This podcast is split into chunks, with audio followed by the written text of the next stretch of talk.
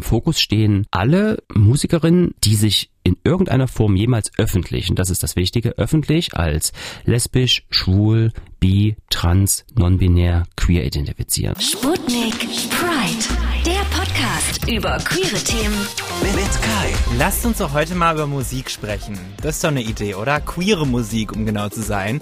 Denn äh, es gab natürlich schon immer in der Musikwelt Leute, die nicht ganz der heteronormativen Welt entsprechen. Queere Artists. Früher waren das oft welche, wo nicht so ganz klar war, so bist du es jetzt oder bist du es nicht. Äh, so ein Freddie Mercury von Queen zum Beispiel, der fällt mir da ein. I want to break free. Das gehört ja so zu den Sachen, wo die, wo die eigenen Eltern mit aufgewachsen sind. Und, und da gab es natürlich auch einen, wo jeder wusste, okay, das ist ein schwuler Mann. Und so ziemlich jeder kennt den auch. Äh, jedenfalls hatte ich so das Gefühl. Elton John zum Beispiel, da wussten das alle. Aber es gab auch lange Zeit gefühlt nur ihn. And you can tell everybody this is your song. Heute ist das alles natürlich ein bisschen anders. LGBTIQ Plus MusikerInnen, die zeigen sich stolz und immer mehr und das finden wir gut. Und damit ihr auch ein bisschen besser auf sie stoßt und vielleicht auch Leute, die es nicht so in den Mainstream schaffen, hat sich der Zacker aus Leipzig was ausgedacht. Das queere Musikarchiv Boy Girl. Das gibt's als Website und das ist Zackers Traum gewesen und auch seine Aufgabe, alle queeren MusikerInnen einzutragen, die es gab, jemals auf der Welt und gibt. Ist natürlich eine sehr große Aufgabe und wir sprechen jetzt mal drüber. Hi du! Hi. Schön, dass du da bist. Mir ist jetzt auch aufgefallen, dass ich äh, schon länger von dir weiß, weil ich habe mal in Leipzig gewohnt und da gibt's doch diese No-No-No-Partys. Die kommen von dir, oder? Genau, da machen wir jetzt gleich einen Sprung in eine ganz andere Richtung. Aber ja, genau. Also das ist, äh, wir sind ja hier äh, Leipzig Halle. Das ist ja ist ja eins. Insofern, ähm, ja, die Nonono Party, das ist meine mh, Veranstaltung seit knapp 15 bis 18 Jahren so in dem Dreh. Wow. Und ja, mache ich schon wirklich eine ganze Menge. Also eigentlich veranstalte ich schon seit 20 Jahren, ja, fast 20 Jahren. Und die Nonono ist ein bisschen mein Baby, wo ich mich sage, wo ich mich so subkulturell ein bisschen austoben kann. Ja. Okay, es ist auch eine queere Party, richtig? Absolut, Okay. absolut. Die hat den ähm, den Untertitel For Boys and Girls and Criminal Queers und ist äh, ich scheue immer diesen Begriff Queer Party, weil der impliziert ganz oft auch so eine ja so eine so eine Erwartung und auch, ich sag lieber, es ist eine Party mit dem oder auch das Team hat einen queeren Background. Das finde ich manchmal ein bisschen ähm, nicht ganz so streng und und äh, die Erwartung ist dann nicht ganz so hoch an die ganzen politischen Ansprüche und Korrektheitsansprüche. Also das ist ein bisschen, da bin ich ein bisschen freier in dem, was ich machen kann und will und Okay. wie ich mich, also wie ich auch mein Verständnis von queer ist. Mm, ähm, ich glaube, die meisten, die Sputnik Pride hören, die sind vielleicht gar nicht aus Mitteldeutschland, lustigerweise, ne? Das ist ein Podcast vom Mitteldeutschen Rundfunk, also entsteht ja auch ähm, für die Leute in Mitteldeutschland eigentlich. Eigentlich steht das ganz, ganz am Anfang, aber natürlich auch für ganz, ganz Deutschland. Und ich glaube, die wenigsten Leute wissen, dass es in Leipzig so wirklich eine queere Szene gibt, ne? Dass sie da auch ziemlich gut vertreten ist. Das war, hat mich auch überrascht, dass es da ähm, mit deiner Party zum Beispiel, die jetzt schon so lange dabei ist, sogar eine alternative queere Party gibt. Ja, Weißt also- du, mit alternativer Musik, die man ja auch nicht so oft hört. Weil wa- was ist denn bei dir so musikalisch dabei? Mhm.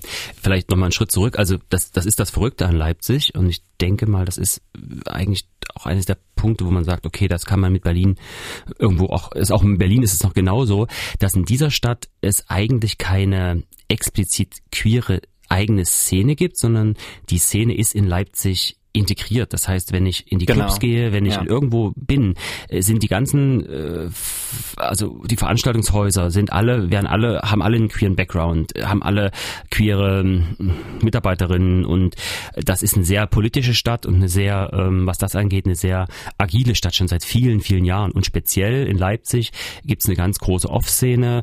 Ähm, Subkultur ist immer so ein komisches Wort, weil ich mir nicht, nicht ganz so sicher bin, ob es überhaupt noch eine Subkultur Was ist denn eine Off-Szene? Also, also es gibt ja so, so Hochkultur und Theater und dann gibt's eben eine, eine, na, wie Off-Broadway.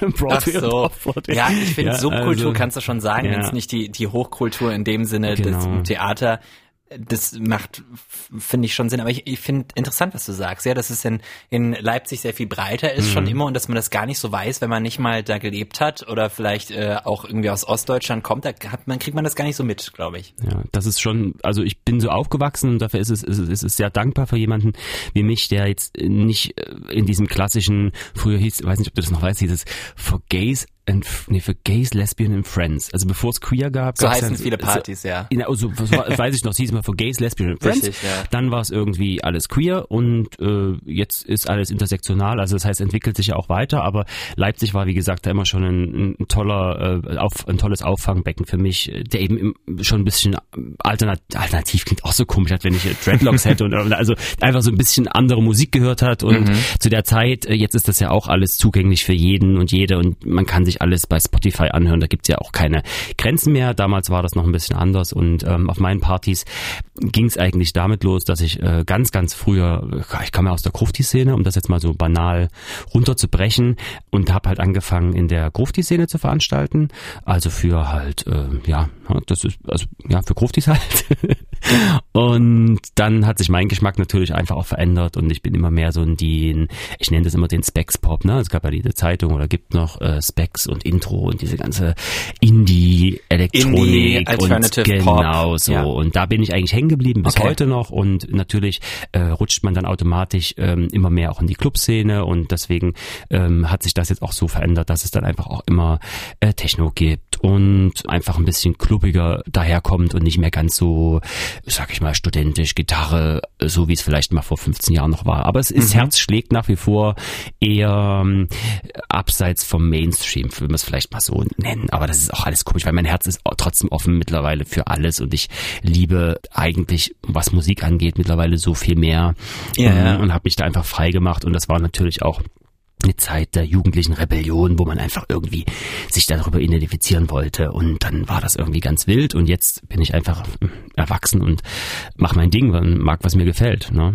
Mach, mach, mag was mir gefällt, mach was mir gefällt. Ja. Das hört man ja auch ein bisschen, beziehungsweise das sieht man ja auch so ein bisschen, wenn man auf Boy Girl mal guckt, auf die Website, darüber wollen wir ja sprechen, wie du Ja. dazu gekommen bist, dass da durchaus ja Mainstream queere Artists dabei sind, so Troy Sivan wird da gelistet, eine Lauren Cherecki, die bei Fifth Harmony war, weißt du, so große Girl Group, aber daneben auch irgendwie die ganz kleinen Indie-Künstler oder queeren Artists, die jetzt so in Deutschland aufkommen, wie zum Beispiel Avery, mit der hatte ich auch eine Folge über Deutschrap und Homophobie, wo sie halt einen Song hat, der der Schwuchtel heißt und dieses Wort halt so reklamiert für sich. Äh, Also da, da kommt schon viel zusammen. Wie bist du denn jetzt eigentlich zu Boy Girl gekommen? Also war das so eine so eine Corona-Idee? Warum wolltest du so ein queeres Musikarchiv machen? Die Frage, also das, das Archiv gibt's jetzt seit drei Monaten und das ist die Frage, auf, auf die ich nicht wirklich antworten kann, weil wie also war, wie kommt eine Idee? Die ist halt im Kopf und ich kann dir nicht sagen, wann das war, wie das war. Natürlich ist es in, der Corona-Zeit passiert, weil ich da einfach nicht veranstalten konnte. In meinem Job war es eben auch ruhiger und ich hatte einfach viel mehr Zeit und habe dann irgendwann so abends gedacht, ich kann jetzt nicht jeden Abend hier Netflixen und und und und ähm, chillen auch nicht immer.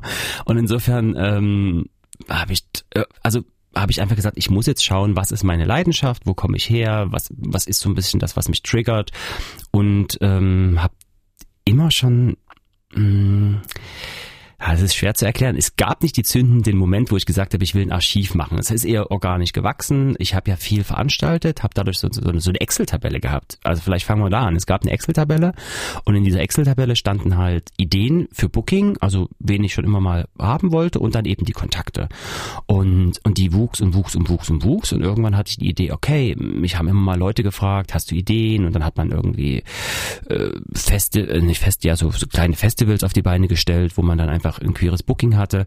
Und aus dieser Liste kam dann die Idee, das in einer Website irgendwie schön ähm, zu präsentieren und aus dieser Idee, das dann schön zu präsentieren, äh, kam dann einfach die Idee, okay, wenn wir jetzt schon mal die Mühe uns machen, dann kann ich auch noch zu jedem Eck dann die Social Media Links, Ja. ein paar YouTube Videos und dann kann ich und wenn das dann schon steht, habe ich gedacht, na dann kann ich auch noch, ich habe es dann immer Fast Food Journalismus genannt, also das was ich auch schon eigentlich im Rahmen meiner mh, Veranstaltung No No No und für die Promo dort gemacht habe, dann einfach nochmal auf das neue Projekt zu übertragen und einfach äh, über die Acts zu berichten, äh, neue Releases, Interviews führen ähm, und da einfach ein bisschen mehr noch bieten. Also ein klassischer Blog eigentlich, auch wenn das Thema Genau. Blog eigentlich vielleicht jetzt nicht mehr, Nee. nicht mehr so das Ding ist, aber das spielt für mich eigentlich keine Rolle, weil ich das nicht mache, um irgendwie jetzt was zu erreichen, sondern ich mache das wirklich in erster Linie für mich ähm, und auch mit den, um mit den Leuten in Kontakt zu kommen und dann, wenn es mal endlich, endlich, hoffentlich wieder losgeht, Praxis, also wieder in die Clubs, wieder auf die Konzertbühnen,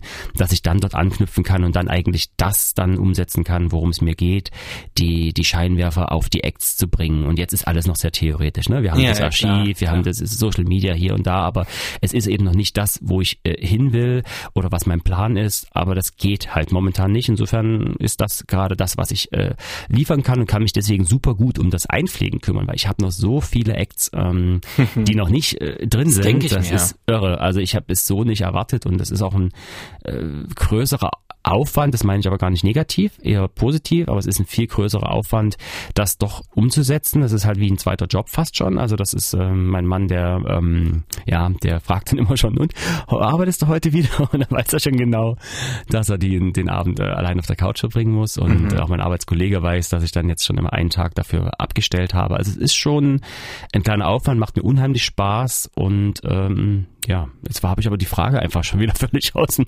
Auge verloren, wie ich dazu gekommen bin. Also es gab keinen Anlass oder es gab keine Initialzündung. Es war einfach ein, ein Kanalisieren meiner meiner Leidenschaft. Klingt ja ganz pathetisch.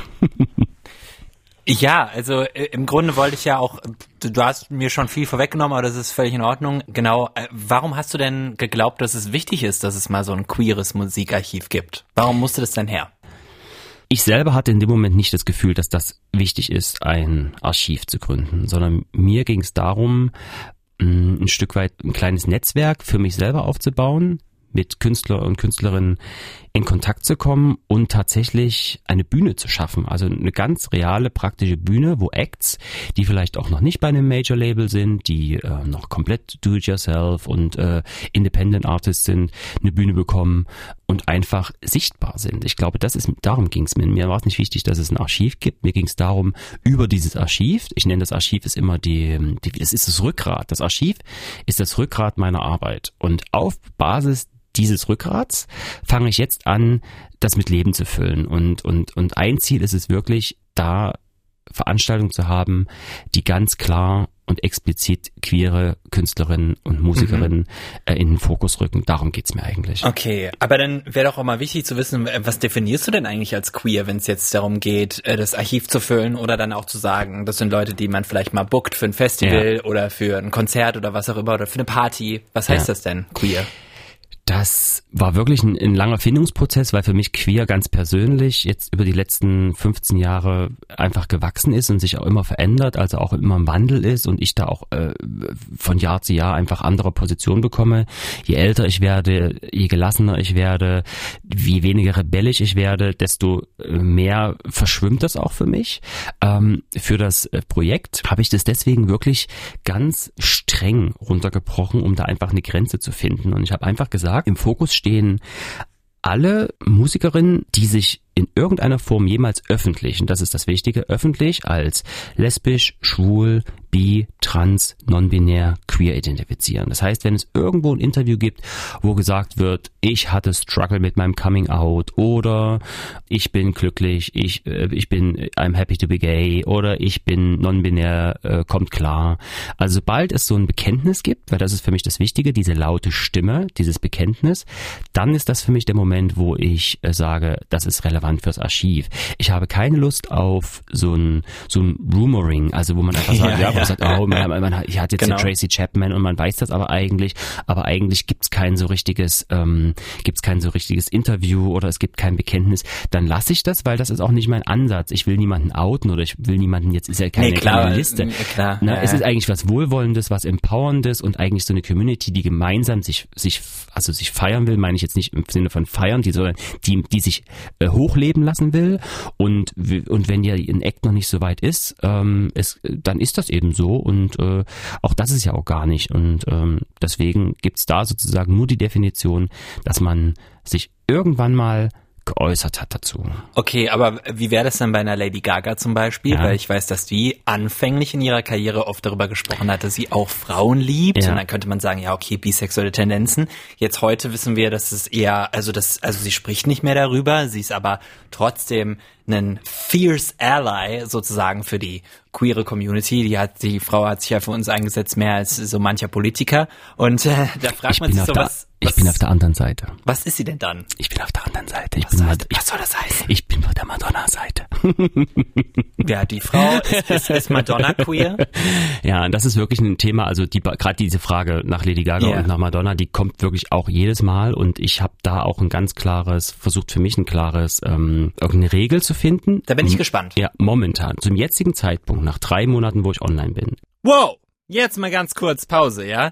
Ich muss das Gespräch unterbrechen, weil ich, ich habe gemerkt, dass ihr einfach den Podcast noch nicht abonniert habt. Das finde ich einfach auch ein bisschen frech, weil wir geben uns ja Mühe, ne? Wir geben uns ja Mühe. Wir machen dieses Produkt und es muss natürlich auch gefeiert werden und es geht schön die Podcast-Charts hoch immer wieder und äh, so, wenn ihr den Podcast abonniert und wenn ihn auch bewertet. Über fünf Sterne freuen wir uns sehr bei Apple Podcasts und ansonsten einfach mal den Abo-Button drücken. Drückt mal den Abo-Button. Do it. Do it now. Do it now! Momentan, zum jetzigen Zeitpunkt, nach drei Monaten, wo ich online bin, konzentriere ich mich momentan erstmal wirklich nur auf die Acts, wo es explizit und klar ist, wie ich mit Allies umgehe. Vielleicht mache ich irgendwann mal eigene Rubrik, aber ich bin da noch nicht ganz so sicher. Ich würde mal sogar noch weitergehen, auch bei Acts wie zum Beispiel David Bowie oder Lou Reed, wo es zwar äh, Geschichten gibt, aber Ja, wo ja. es genauso die Geschichten gibt, dass das eben nur es so Teil ist. der genau, dass es Richtig. Teil der Inszenierung war und was was ja auch völlig in Ordnung ist, weil es ja auch Zuhörerinnen und Zuhörer dazu anregt, über das Thema nachzudenken. Das ist ja auch mein, das ist ja wichtig. Ne? Insofern habe ich da noch keinen, noch keine endgültige Entscheidung getroffen, bin aber momentan an dem Punkt, wo ich sage, keine Allies, auch keine, ich hab, krieg auch manchmal Anfragen von Songs, äh, wo, wo einfach das äh, Regenbogen hier tralala thematisiert wird, von Acts, die aber selber nicht queer sich identifizieren. Auch die nehme ich nicht auf, weil, weil das macht dann keinen Sinn. Ich will es erstmal nicht verwässern und auch zukünftig nicht. Und bei Lady Gaga und bei Miley Cyrus ähm, ist es tatsächlich ja so eine, so eine gewisse mh, Teil der jugendlichen Inszenierung. Das gehört halt irgendwie teilweise ja heute auch dazu, zu sagen, ich, ich bin da offen und, äh, und habe auch meine Erfahrungen. Mh, schwierig. Bei Madonna ist es nochmal ein bisschen was anderes. Da bin ich eigentlich überzeugt, dass es wirklich von Anfang an nur einfach auch Show war und einfach gerade so, so die Ingrid und so. Das war alles die Zeit, wo das eher darum ging, ein Stück Ja. weit äh, dann so, das war tatsächlich, ähm, und ich gab da sogar mal ein Gespräch drüber. In letztens Interview habe ich sogar in einem Podcast was gehört, äh, wo sie genau sich dazu geäußert hat und gesagt hat, also dass das, äh, dass nur weil es, nur weil es äh, in Büchern oder in Songs thematisiert wird, muss es noch nicht die Realität sein. Und äh, da ging es halt immer um Fantasies und bla bla bla. Insofern, also da, das, das würde ich dann nicht aufnehmen. Ja. Ich habe hier äh, eingehend bei der Folge zum Beispiel Freddie Mercury erwähnt, wo man ja die ganze Zeit so dachte, so, ist es, ist es nicht, wissen wir nicht ganz. Doch, es gibt klare Zeichen. Ist er bisexuell? Ist er schwul? Das ist halt auch so ein bisschen schwierig, weil er ist ja nicht mehr am, am Leben. Ja. Früher war das ganz, weißt du, was glaube ich dahinter steckt, auch weil wir uns das so fragen und wenn wir jetzt die frühen 2010er Jahre angucken, wo das so hip war, so eine Lady Gaga, so ein bisschen bisexuell sein, das ist ein bisschen, ist auch ein bisschen in der Mode, sage ich mal. Da war das so in der Mode und damals war es halt viel so hasch hasch, wir wissen es nicht ganz, aber eigentlich ist es klar, weil er würde es niemals, würde sich niemals outen. Das ist halt auch ein, ein bisschen so ein Sign of the times, würde ich sagen, weil heutzutage steht man da ja schneller dazu, dass man queer ist auf irgendeine Weise, wenn man Musik macht. Aber damals war das, glaube ich, ganz anders. Weißt du so, das ist äh, viel schwieriger gewesen. Ich glaube, das können wir heute auch gar nicht mehr Nee. einschätzen. Das finde ich auch mal ein bisschen äh, schwierig, wenn man dann darüber urteilt und hätte er und hätte nicht. Wir, wir kennen alle die Nee, ist Realitäten kein Urteil, nicht. ist so eine das Feststellung. Ist, genau, Also ich meine, also du nicht, aber es ist ja dann immer so, Ja. man sagt, schade. Es war halt so, er war, hat das so gelebt, wie er leben wollte und äh, diese, die- diese, aber diese Tendenz, es zu nicht zu thematisieren, die ist auch heute noch bei vielen Musikerinnen da. Es gibt halt gewisse Gruppen, da ist auch, ich spüre da immer ganz oft so eine internalisierte Homophobie. Das ist einfach so, wo man merkt, okay, das sind Acts, die strugglen ganz lange mit ihrem Coming Out und wenn es dann, wenn sie dann geoutet sind, Ja. sagen sie trotzdem, es geht um meine Musik, ich möchte dieses Label nicht so vor Gibt mir es da ein hertragen. Beispiel? Also da fällt mir gerade keiner ein. Also es gibt, also gerade im Bereich so POCs, die rappen, ne? wo man einfach sagt Rap und ist ja auch so eine, eine vermeintliche Musikszene, wo es vermeintlich problematisch ist. Ja, ähm, Die Realität ist ein bisschen anders, aber natürlich wachsen junge queere POCs einfach in einer Realität auf, die wir alle nicht nachvollziehen können und wahrscheinlich daraus wachsen die mit so einer gewissen, mit so einem eigenen Vorbehalt zu sich selber auch ein Stück weit auf und da hört man ganz oft, okay, ich bin, Ja. ich bin, ich bin ein Rapper, der auch schwul ist. Also das ist immer so der, der klassische Satz. Ich sage, ich bin nicht der schwule Aber Rapper. welche, fallen, ja. äh, welche fallen dir da ein? Also die, die wenigen Namen, die sich tatsächlich ähm, schwule, männliche, schwarze Rapper aus den USA, da, da gibt es nur wenige Beispiele, aber die stehen wirklich krass dazu. Also Mhm. ich kenne jetzt also der hier Frank Ocean zum Beispiel, der ist ja auch sehr bedeckt. Sänger. Ist auch sehr bedeckt. Ja, aber der ja. hat das sehr, sehr offen gesagt und auch offen drüber gesungen. Und größtes Beispiel, äh, der meistgestreamte Rapper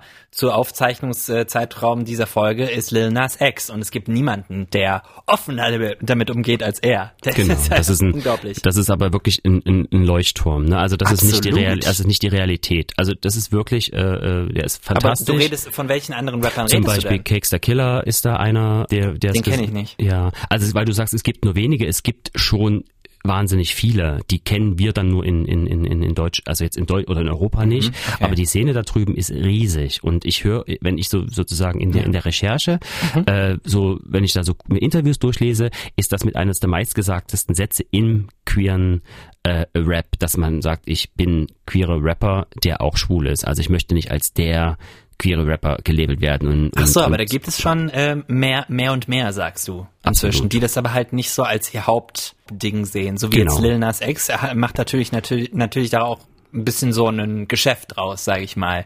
Er, er, ich, der hat jetzt sein neues Album angekündigt und nennt sich da, ähm, äh, meint so, ja, Power Bottoms, macht euch bereit oder so, finde ich halt, also mich zum Beispiel macht Lil Nas X mit seiner Art und Weise so glücklich, weil er in, auf so einer großen Weltbühne mit diesen ganzen Songs, ihr habt sie alle im Kopf, Montero, hier, was war der erste? Old Town Road, dann Industry Baby, das ist so ein gewaltiges Movement, was da entsteht, das macht mich sehr, sehr happy. Ja, generell in Amerika. Es gibt ja nicht nur die, die queere Rap-Szene, die dort riesig ist, auch die queere Country-Szene ist ja, Genau. wenn, wenn nicht sogar noch größer. Es gibt eigene queere, also Musikfestivals, queere gibt's wie Sand am Meer, aber es gibt sogar dann noch queere Country-Festivals und queere Singer-Songwriter-Festivals. Richtig und gut. Dann gibt's äh, Festivals, die nur sich um äh, Transidentitäten kümmern, also Mhm. also kümmern nicht, sondern also äh, äh, präsentieren.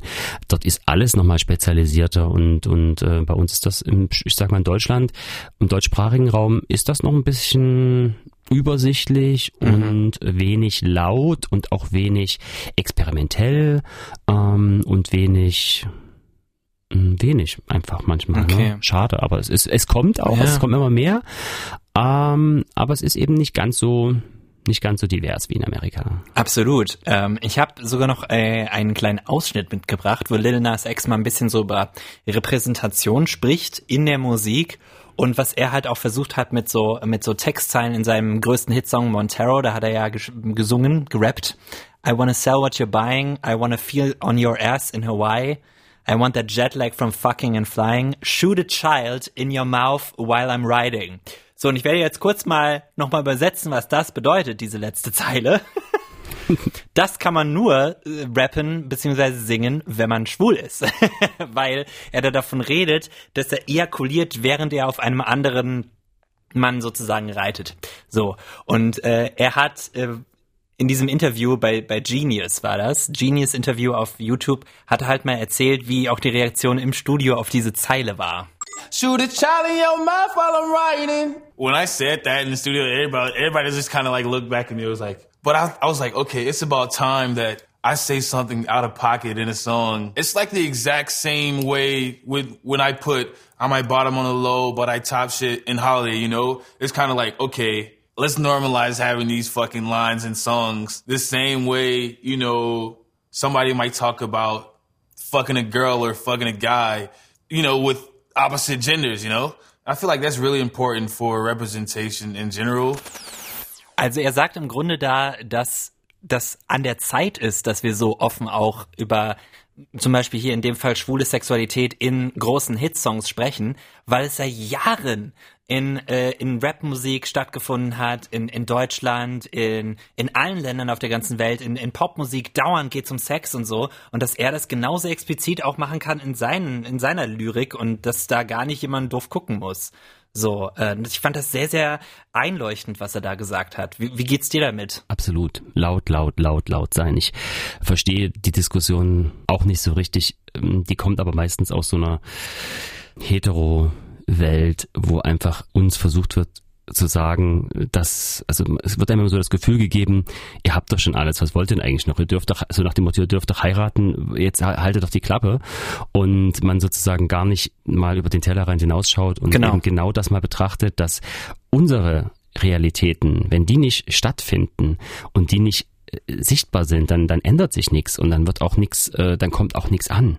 Und ähm, da geht es eben darum, laut zu sein, da geht es eben darum, äh, entsprechend zu bucken, da geht es darum, äh, Fernsehrollen entsprechend zu, zu, zu äh, besetzen und auch Sachen zu zeigen. Es passiert da schon eine ganze Menge, wenn ich mir so TV-Spots anschaue oder so, da merkt man schon, dass es da eine, eine Veränderung gibt. Die ist aber meiner Meinung nach momentan zum jetzigen Zeitpunkt noch sehr theoretisch und fühlt sich oft gewollt an. Ja, und ja. bei solchen Acts jetzt, wie, wie, wie jetzt Lil, da ist es so, dass ich das Gefühl habe, da ist es authentisch, klar, weil es eben von der Person selber kommt.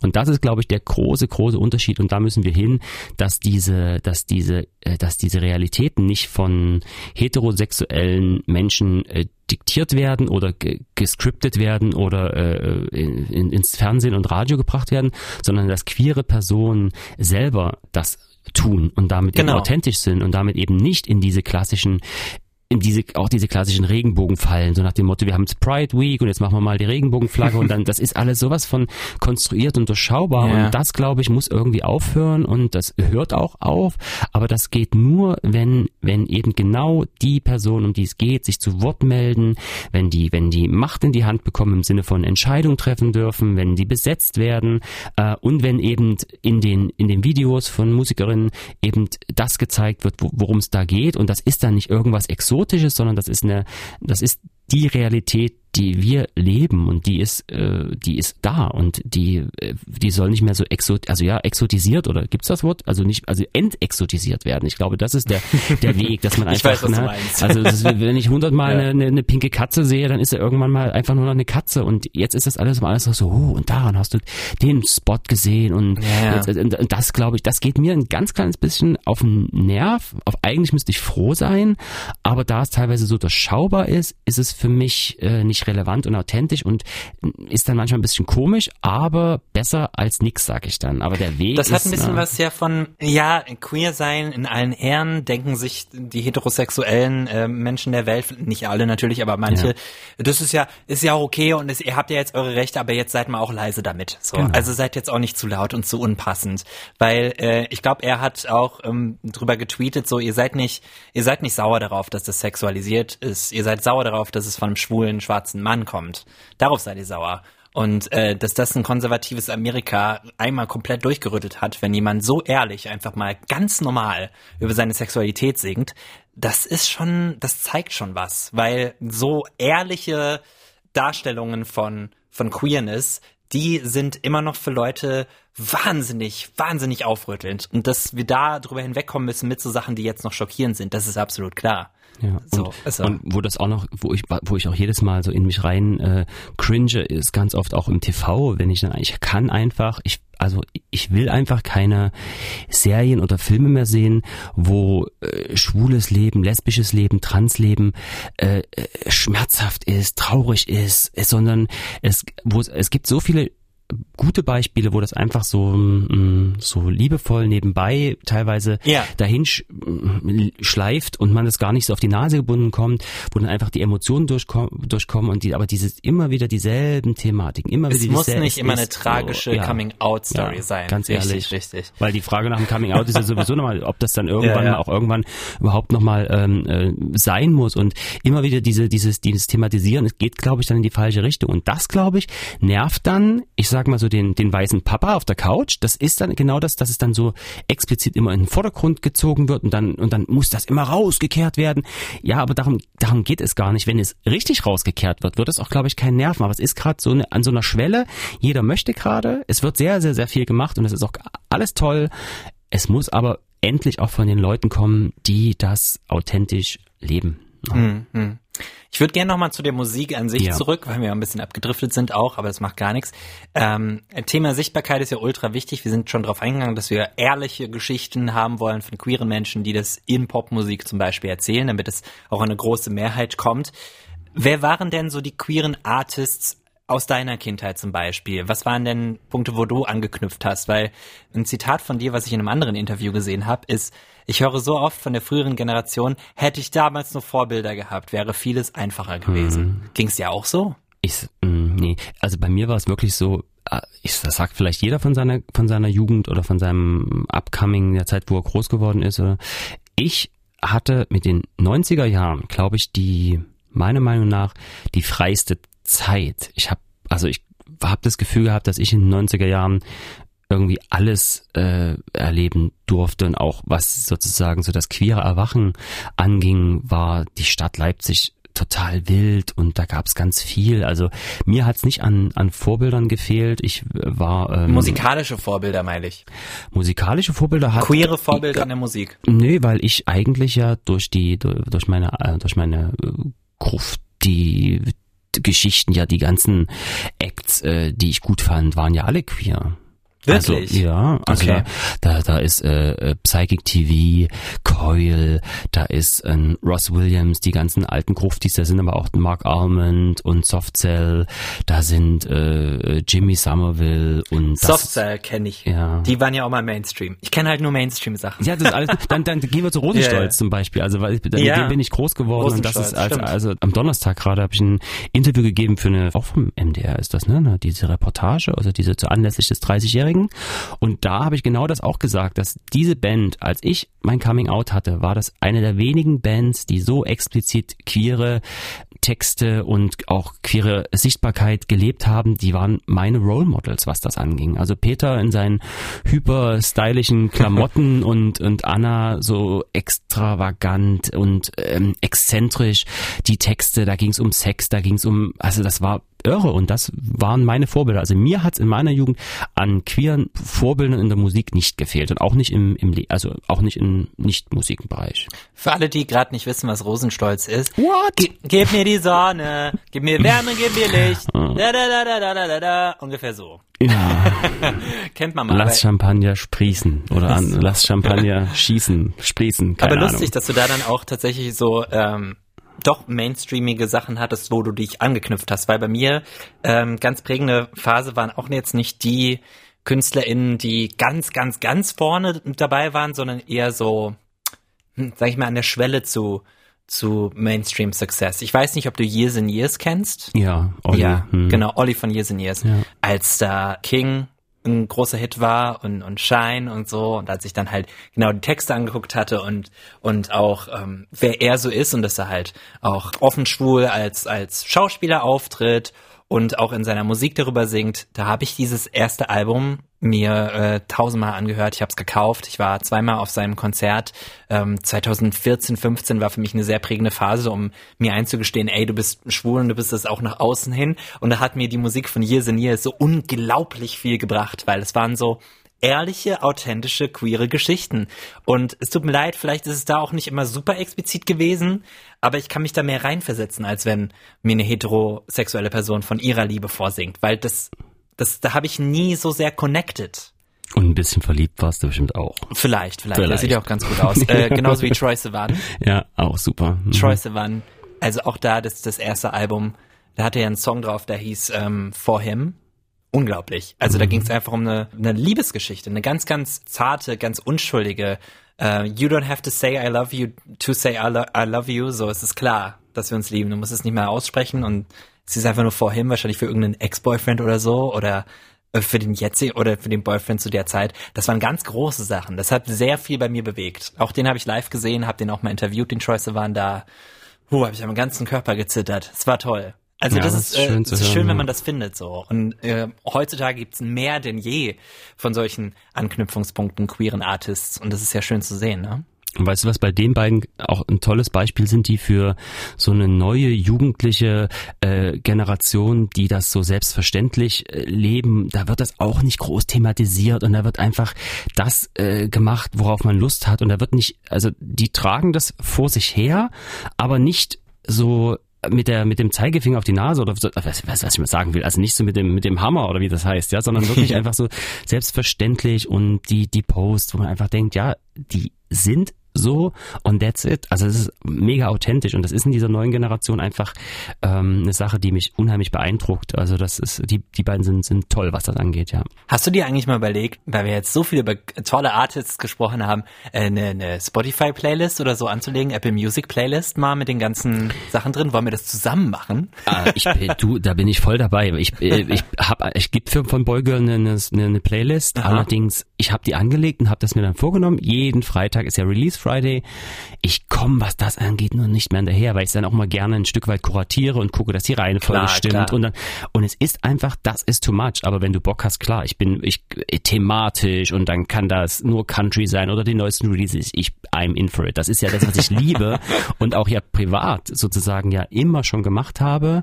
Und jetzt bekomme ich es halt nur einfach direkt damit, weil jetzt äh, kriege ich zum einen die ganzen Newsletter, bei Instagram kriegt man alles mit. Also die Flut an neuen Tracks jede Woche ist einfach voll, ist, ist einfach Aber irre. das ist toll zu sehen. Ja. Und ich glaube, wir gehen das einfach mal an demnächst, ja? Wir, wir connecten uns nochmal und wenn ihr jetzt Sehr hier äh, am Ende der Folge seid, könnt ihr vielleicht auch mal direkt irgendwie bei Sputnik Pride gucken. Vielleicht haben wir es dann schon äh, hingekriegt, eine Playlist hochzuladen. Mir kommt diese Idee jetzt gerade in diesem Moment, deswegen weiß ich nicht, ob es zum Ausstrahlungszeitpunkt, wenn ihr die Folge hört, ob es dann da ist. Genau, aber Zacker, ich will dir danken. Dankeschön, dass du da warst. Sind wir schon durch? Ja, klar. Was?